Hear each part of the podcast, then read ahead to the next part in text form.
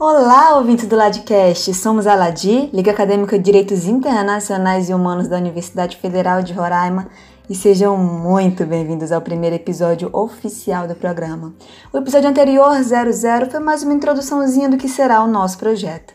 Eu sou Caroline Miranda, universitária do curso de Direito, ligante e diretora de comunicação da Ladi, e junto aos também acadêmicos Juliana Oriuela, presidente da Ladi, vice-presidente da Liga Acadêmica, Henrique Ávila e a ligante Mariana Arcanjo, vamos trocar e compartilhar muito conhecimento.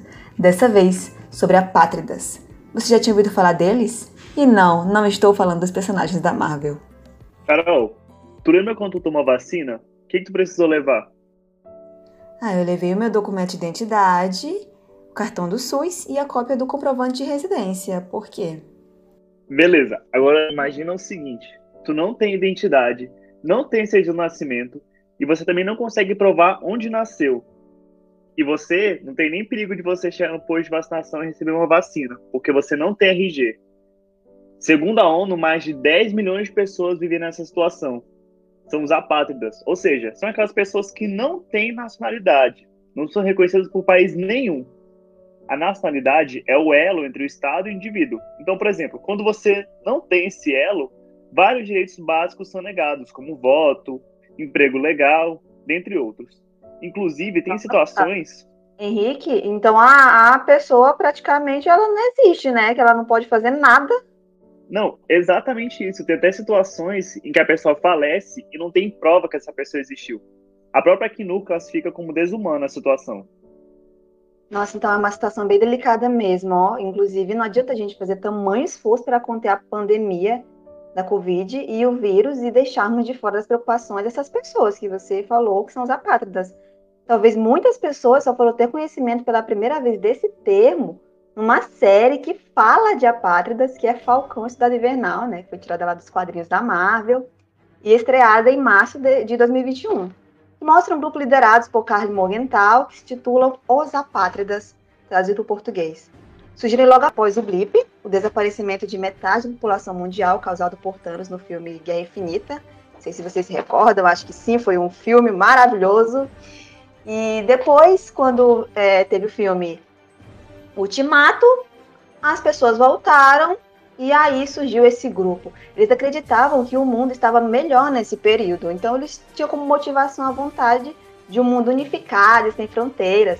Só que os meios que usavam não eram adequados. E aí foi o que os tornou um alerta para os personagens que dão nome à série, que no caso, o Soldado Invernal e o Falcão e o Capitão América, que faz parte também da série. Mas assim, que fique claro que os apátridas não devem ser tratados como um perigo. Eles são pessoas muito mais, muito mais de sociedade. Inclusive, Carol, eu estava pesquisando sobre um pouco sobre os personagens e os quadrinhos em si da história. Eu vi é, fora a história da Carne Morgenthau, né, a personagem principal, que ela, ela, ela, era filha de um diplomata que foi morto na embaixada, em uma revolta na embaixada, e por causa disso, ela se uniu às pessoas que acreditavam que o nacionalismo, eles, ele acaba sendo uma coisa ruim porque separa as pessoas, como você mencionou. E tem até uma, nos quadrinhos, um período que ela até luta contra o Capitão América, que é um símbolo de nacionalismo dos Estados Unidos. E acaba que a, a esse ideário parte muito do, do ideário cosmopolita do Kant, né? da unificação das pessoas independente das fronteiras e seu, é, sua, sua identidade nacionalista. Pois é, e aí eles trazem na série essa, essa discussão, inclusive recomendo a série, o final ele é bem emocionante mesmo, um discurso maravilhoso. Traz esse, essa personagem aqui nos quadrinhos, é um homem, mas a, a série trouxe como a Carly Morgenthau, né, com esse sentimento alto de é, antinacionalismo, de não querer que as pessoas sejam separadas por fronteiras, isso de que mapas separam o mundo. Mas assim, nós temos a Declaração Mundial dos Direitos Humanos e nela a nacionalidade está tida como um direito humano. O artigo, 10, o artigo 15, perdão, diz que todo indivíduo tem direito a ter uma nacionalidade.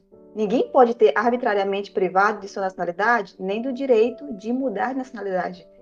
É um direito a ser alcançado porque milhões de pessoas estão na situação de literalmente inexistência, nascem sem o direito de ter uma certidão de nascimento vivem sem uma identidade e, como o Henrique disse antes, morrem se ter o atestado de óbito. Gente, isso é horrível. Imagina você viver uma vida inteira e você não existir aos olhos de, dos, dos governos, enfim, porque você não tem papéis que comprovem sua existência em lugar nenhum. É muito preocupante porque atinge diretamente a dignidade humana, um dos maiores princípios do direito. Essas pessoas são privadas desde o mais básico. Tem muito que falar sobre isso e que esse episódio incentive todos vocês ouvintes a pesquisarem muito mais sobre os apátridas. Não, infelizmente são muitas pessoas vivendo nessa situação, né? Como eu falei, 10 milhões. Teve até um trabalho que a gente fez uma vez, eu com a Juliana, que a gente estudou sobre uma etnia inteira que era apátrida, que eram os Rohingya. O direito à nacionalidade, ele garante é, acesso a coisas básicas que a gente tem no dia a dia, a saúde, a educação, o direito de você ter uma identidade garante praticamente o seu dia a dia e ter pessoas que não, não têm uma identidade, um cartão de identidade em si, impede elas de, de coisas básicas do nosso dia e não e as pessoas não, não param para pensar que o dever principal do Estado é a proteção do indivíduo. E quando você não tem um Estado você não tem a sua proteção. Sim inclusive é, dentro do site da Acnur tem uma campanha que eu vou vir a falar um pouquinho mais no, na, na parte final aqui do episódio. E lá mostra um vídeo sobre o que essas pessoas são privadas. Elas são privadas de atestar perante a sociedade é, o seu amor, porque elas não podem simplesmente casar, elas não podem porque elas não têm documento nenhum. E se elas, por um acaso, se casam sem ser uma forma civil, elas simplesmente se unem e têm um filho. Digamos que o filho também venha a ser apátrida. E aí? Como é que ele vai estudar? Não tem documento. E aí, como é que essa mulher faz pré-natal?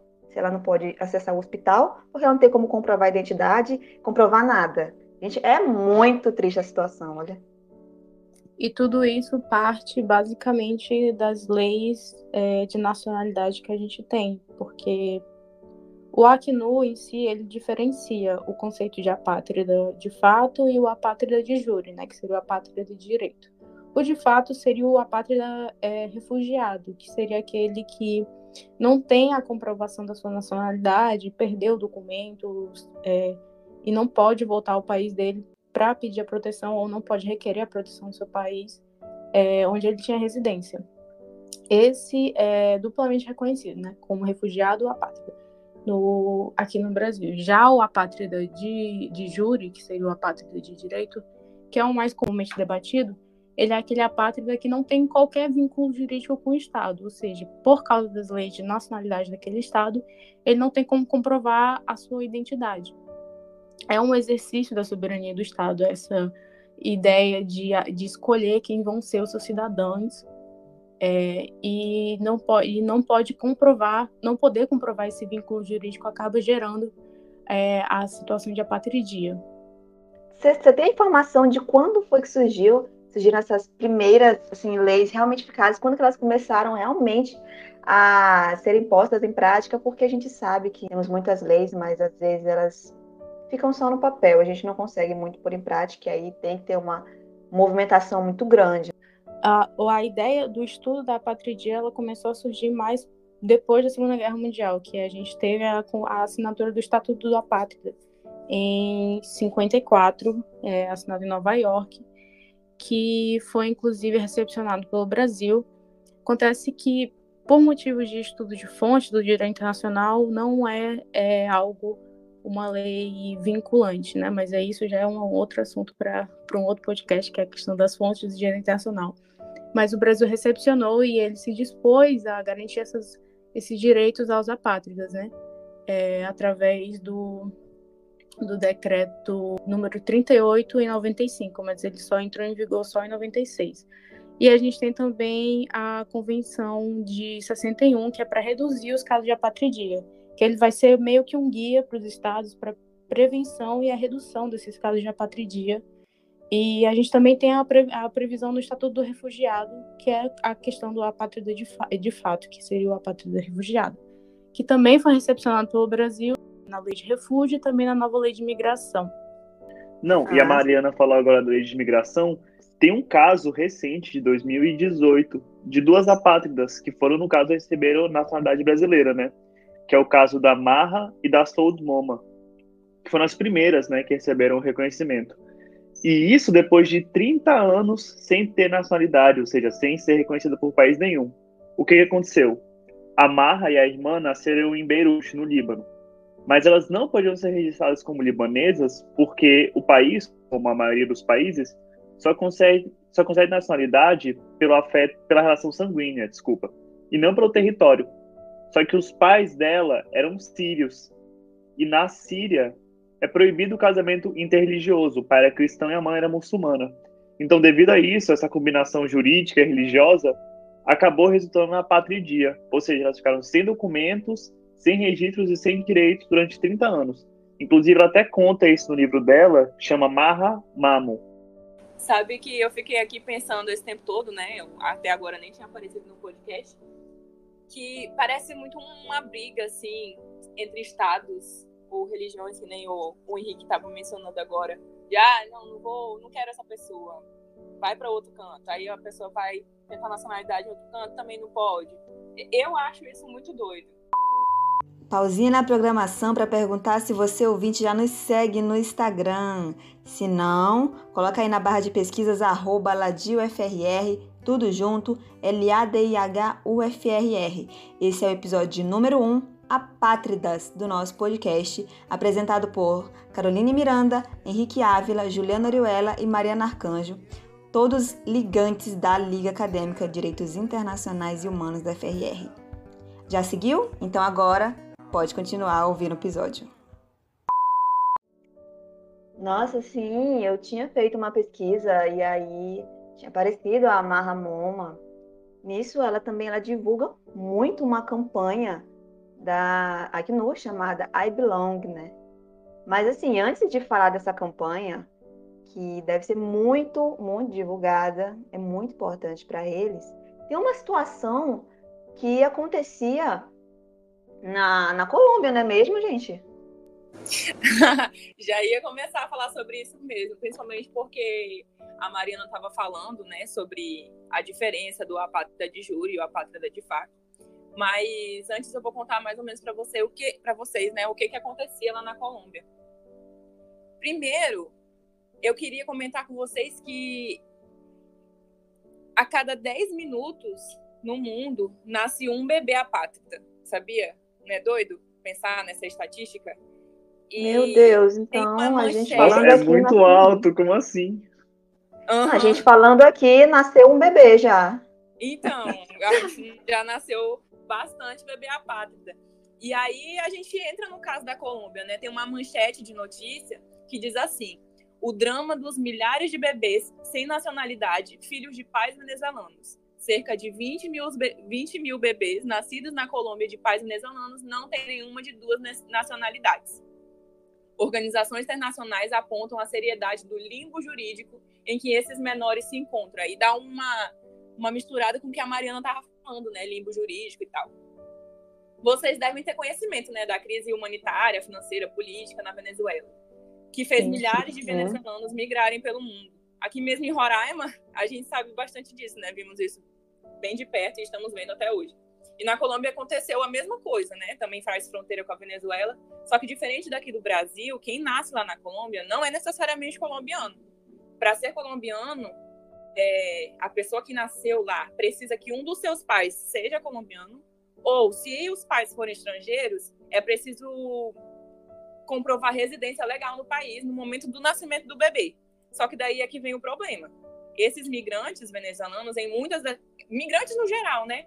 E muitas das vezes eles mal conseguem pegar seus documentos na hora que eles estão saindo do país, ou também perdem, né, no meio desse deslocamento. Acontece muito. Já vi muito relato disso aqui mesmo. E sendo, sem essas documentações, eles não conseguem comprovar que estão na Colômbia desde de tal dia, né? Desde antes do nascimento do filho. E pior, eu vi uma notícia é, de 2019 que a embaixada da Venezuela, lá pelo mês de 2019 mesmo, quando estava entrando em discussão, é, a embaixada não estava ajudando os venezuelanos a, a, conseguir essa documentação. Então, né, piorava mais ainda a situação, para onde eles iam é, recorrer, né? Ou seja, esses bebês, eles ficaram sem pátria, porque eles não voltariam para a Venezuela, pelas situações, né, que a gente já sabe, mencionada, situação lógica, e também eles não eram colombianos. Isso até que as organizações internacionais começaram a pressionar a Colômbia para que eles ajustassem lei, as leis, né, tentassem fazer alguma coisa e não deixassem esses bebês à mercê. Porque, até como o Henrique já mencionou, né, eles não iriam ter esses direitos básicos, direito à saúde, educação, quando crescesse emprego. E então, ainda ali por agosto de 2019, a Colômbia aprovou uma legislação, só que uma legislação infelizmente temporária, de dois anos, é, para dar nacionalidade a esses bebês, nascidos desde 2015 na Colômbia, né? Que foi 2015 ali, mais ou menos, que é, houve essa migração ampla da Venezuela, dos venezuelanos. Isso por cima deve ter passado de 30 mil bebês apátridas nascidos lá na Colômbia, que agora, né, tem a sua nacionalidade. É muito bebê. Será que esses bebês que eram apátridas, eles eram apátridas de juro ou de fato? Pois é, Ju, aqui na questão da Venezuela, a gente tem.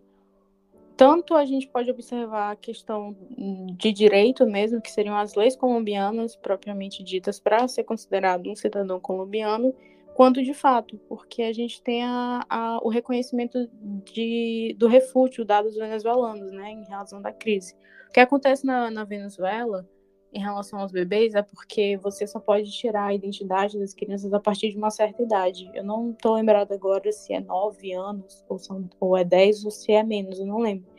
E acontece que muitos deles atravessam a fronteira apenas com o, a cópia da certidão de nascimento. E a cópia ela não é aceita para você tirar o documento. Pelo menos aqui no Brasil, a Polícia Federal ela não aceita a cópia como é, para você registrar e pedir a residência daquela criança. Então, muitas das vezes elas têm que pedir, muitas das vezes não, elas têm que pedir o refúgio para poder é, continuar permanecerem aqui no Brasil. Então, no caso da Colômbia, acredito que seriam os dois, os dois, as duas classificações. Mas essa diferença entre de fato e de júri é algo que o Acnu faz para para uma, uma, uma, forma mais didática de explicar o conceito de apatridia, mas isso não é abordado nas leis e nem na, na no Estatuto de, dos Apátridas mesmo assim. Com essa reforma legislativa que a Colômbia fez, também passou aqui no Brasil a partir de 2017, mas foi com a lei de migração. O, Henrique falou da, do caso da Marra, e depois da, da, da nova lei de migração, a gente teve uma celeridade no, no procedimento de, autoriza de reconhecimento de apatridia, né? Porque o processo de naturalização aqui no Brasil, a gente exige que a pessoa tenha permanecido por um certo período de tempo para conseguir é, ser naturalizado, né? Que é o período de 15 anos, com exceção dos países, é, com exceção de, de, de pessoas de origem de Portugal. E aí acabou que essa, com essa concessão e essa mudança na, na nova lei de imigração, esse prazo foi reduzido para para ser concedido mais rápido o, a residência a, aos apátridas. Né? Eles recebem o, o CRM, que é a Carteira de Registro é, Nacional Migratório. E, além disso, eles têm uma autorização de residência por, por, um, por um, prazo indeterminado. Né? A gente vê aqui o, o, caso dos venezuelanos que eles têm que renovar a partir de um certo período de tempo. No caso dos apátridas, eles têm esse, essa autorização por um período indeterminado e aí tem o exercício de todos os direitos deles, das garantias, igual e com igualdade ao, aos brasileiros. Eu falei sobre os bebês apátridas, aí eu fiquei pensando nas crianças que foram só com a certidão de nascimento ou até sem a certidão de nascimento, né? Não foi contabilizado isso, pelo menos eu não nem vi nada sobre isso. Agora imagina quantidade de gente, né? Porque a criança não foi registrada lá na Venezuela. E aí também não vai ser registrada sim, na Colômbia. Sim. Muito doido. É, se duvidar, a gente passa na rua e vê uma criança pátrida e não sabe que ela é pátrida. Roraima é o, é o berço é, onde acontece casos de imigração. Então, não é muito difícil, não. Colômbia está bem aqui do lado. Sim, é sobre o que a Mariana falou. Temos muitas, muitas evoluções. Bom que estamos evoluindo nessa situação, ainda temos muita coisa para fazer, mas assim, só ter essas, essas pequenas mudancinhas já são muito significativas, né? Ei, Carol, você falou em mudança, mas até 2007 a coisa não era bem assim, não. Tem até um caso chamado de Os Brasileirinhos, que ficou bem famoso porque teve uma, uma PEC que mudou a Constituição, mas o caso foi mais ou menos o seguinte: era um casal, um menino e uma menina, que eles nasceram na Suíça. O pai era suíço, só que a mãe era brasileira. E na Suíça, para você ter nacionalidade suíça, ambos os pais têm que ser suíços. E no, no Brasil, na época só tinha aquela relação ius solis, né? Tipo, que nasce na terra mesmo. Ou seja, eles não eram nem suíços, porque os pais, ambos não eram suíços, só um que era suíço, e não haviam nascido no Brasil. Esse caso é famoso de 2007, chama Brasileirinhos. Depois é uma pesquisada, é muito massa. Apátridas é, tem o sangue lá do brasileiro, não consegue ter é, nacionalidade. Agora, agora olha. Filhos de, filhos de brasileiros nascidos no exterior, né, que foram registrados em consulados, eles, eles podem eles são brasileiros considerados brasileiros natos né, com essa mudança. Como tem essas mudanças, não são suficientes ainda. Então, a Acnur ela lançou uma campanha chamada I Belong. Quem for pesquisar mais sobre a história da Mahamamo, ela divulga muito essa campanha. Inclusive, nas palestras que ela vai, ela leva a pulseirinha de I belong. Em português, significa eu pertenço. Que é triste saber que alguém existe e não é enxergado como pessoa. E essa campanha, ela foi criada em 2014 e ela luta para erradicar a apatridia no mundo até 2024. Então, assim, daqui a pouco tempo. Esperamos que dê certo. Desde que a campanha começou, um, um, mais, mais países se mobilizaram para assinar o, a própria convenção, o próprio Estatuto dos Apátridas, é, e também estabeleceram procedimentos mais rápidos para identificar a, o status de apatridia nos, nos seus respectivos territórios. Sim, ela foi criada pela Acnur, como a gente já falou aqui, dessa agência, é muito importante, até porque é a agência da ONU para refugiados ou o Alto Comissariado das Nações Unidas para Refugiados. Como eu falei, ela é eu pertenço em português. Gente, que peso tem essa frase, eu pertenço. Imaginar que você tem que lutar para pertencer a algum lugar. Ela busca a conscientização por meios legais.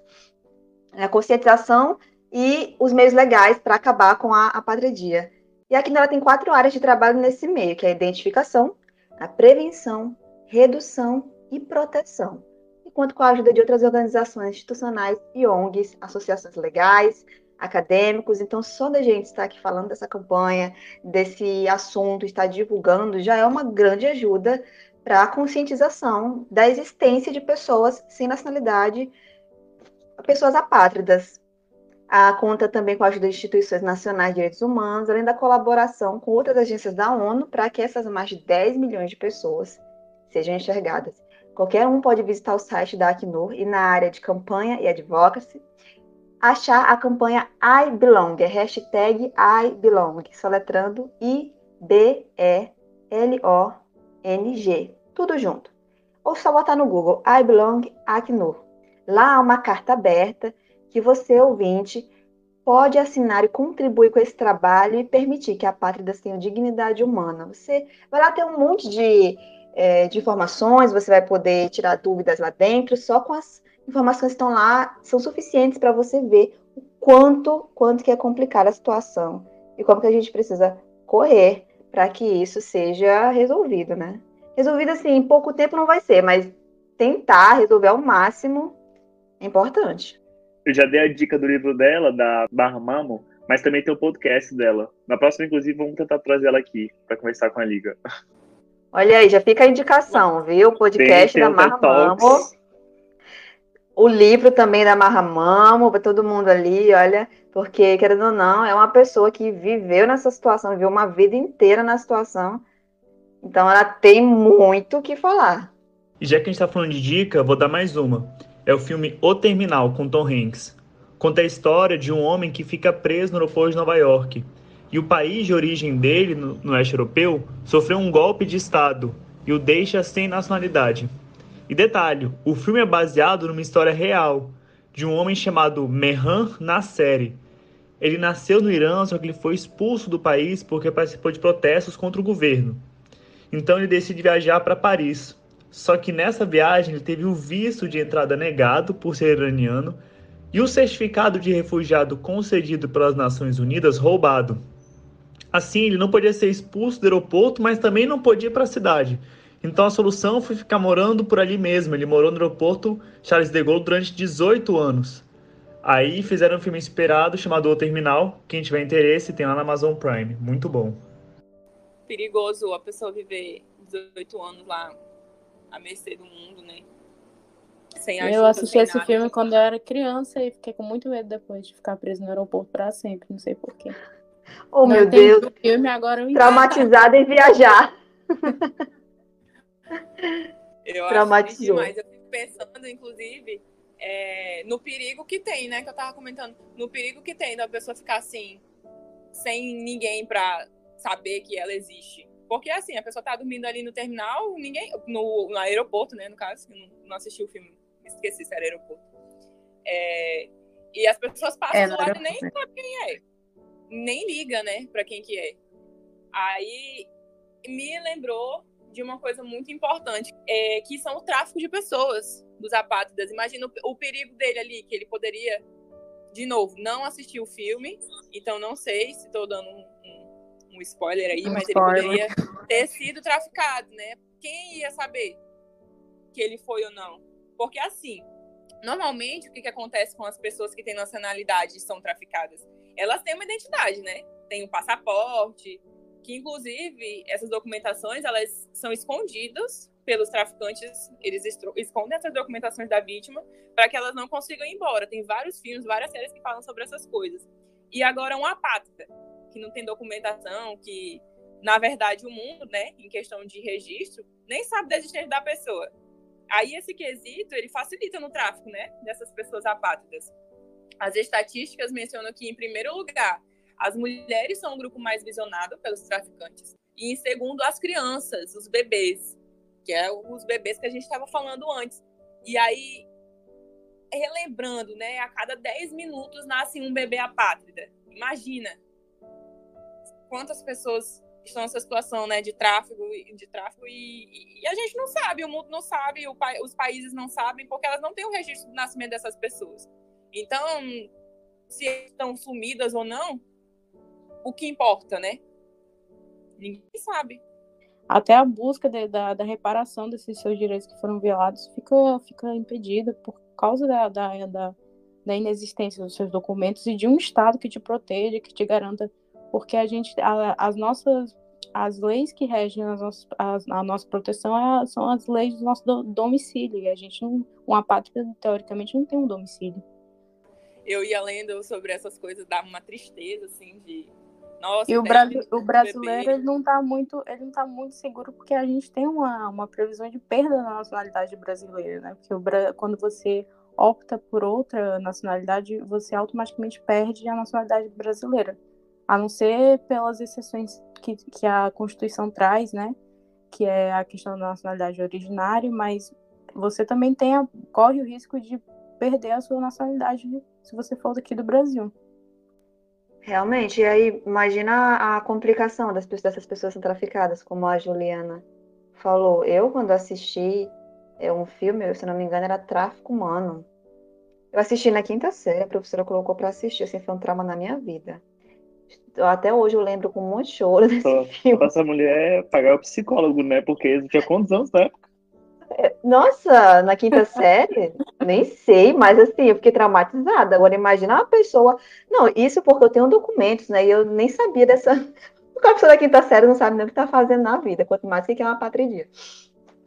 Mas imagina uma pessoa vivendo essa situação, pelo menos do que eu vi no filme, assim. Não, não me recordo se era uma história real, mas era muito assustador. Lembro de todo mundo sair muito assustado da sala de aula, professora, por que a professora fizeste com a gente? Não, não, não faz. Olha o trauma da criança. Agora, uma pessoa que não tem documento nenhum, não pode nem correr atrás e falar, ah, eu fui traficada. Tá, mas quem é você? Sou fulano de tal. Mas você não tem, não contém registro da sua existência. Então, como é que você me prova que você foi traficada? Nossa, gente, complicado. Uma questão complicada também é porque nós, eu digo, nós brasileiros, né, quando nós temos problemas de direitos humanos, a gente recorre à nossa Corte Nacional, caso não não tenha êxito, a gente pode recorrer à Comissão Interamericana de Direitos Humanos, né? E essa comissão decide se vai levar ou não a corte, mas assim, nós temos prerrogativa.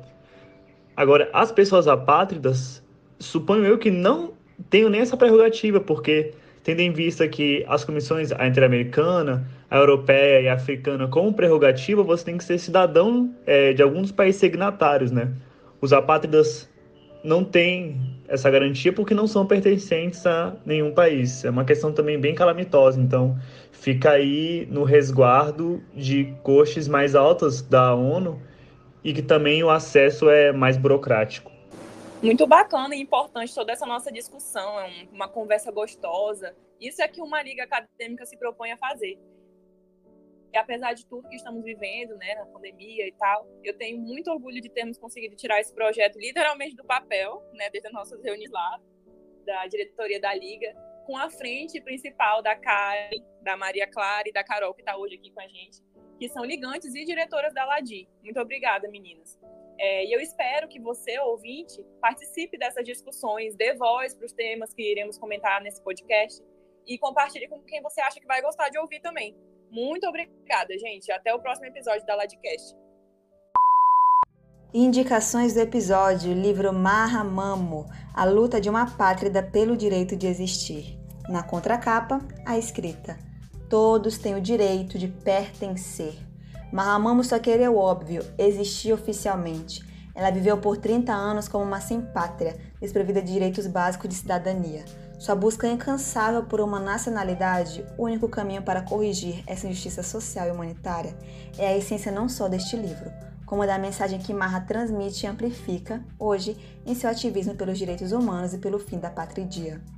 Abre aspas. Se, durante uma ou duas horas, eu conseguir fazer você se sentir nas sombras, imaginar-se sem documentos, sem acesso às questões primárias de cidadania, tendo de viver de favores, alguma esperteza e muita solidariedade para seguir em frente, então minha missão estará cumprida. Fecha aspas. Outra indicação do episódio é o filme O Terminal, estrelado por Tom Hanks, que conta a história de Victor, um cidadão da Europa Oriental que viaja rumo a Nova York justamente quando seu país sofre um golpe de Estado que faz com que seu passaporte seja invalidado. Ao chegar no aeroporto, Victor não consegue entrar nos Estados Unidos. Sem poder retornar à sua terra natal, já que as fronteiras foram fechadas, ele passa dias no aeroporto. Com a situação se arrastando por meses, Victor descobre o complexo mundo do terminal onde está preso e se apaixona por uma comissária de bordo. E você, tem alguma indicação de alguma obra sobre apátridas? Se sim, nos envie uma mensagem por e-mail ladicastufrr.gmail.com ou uma mensagem no nosso direct do Instagram ladifrr. Esperamos você no próximo episódio. Tchau!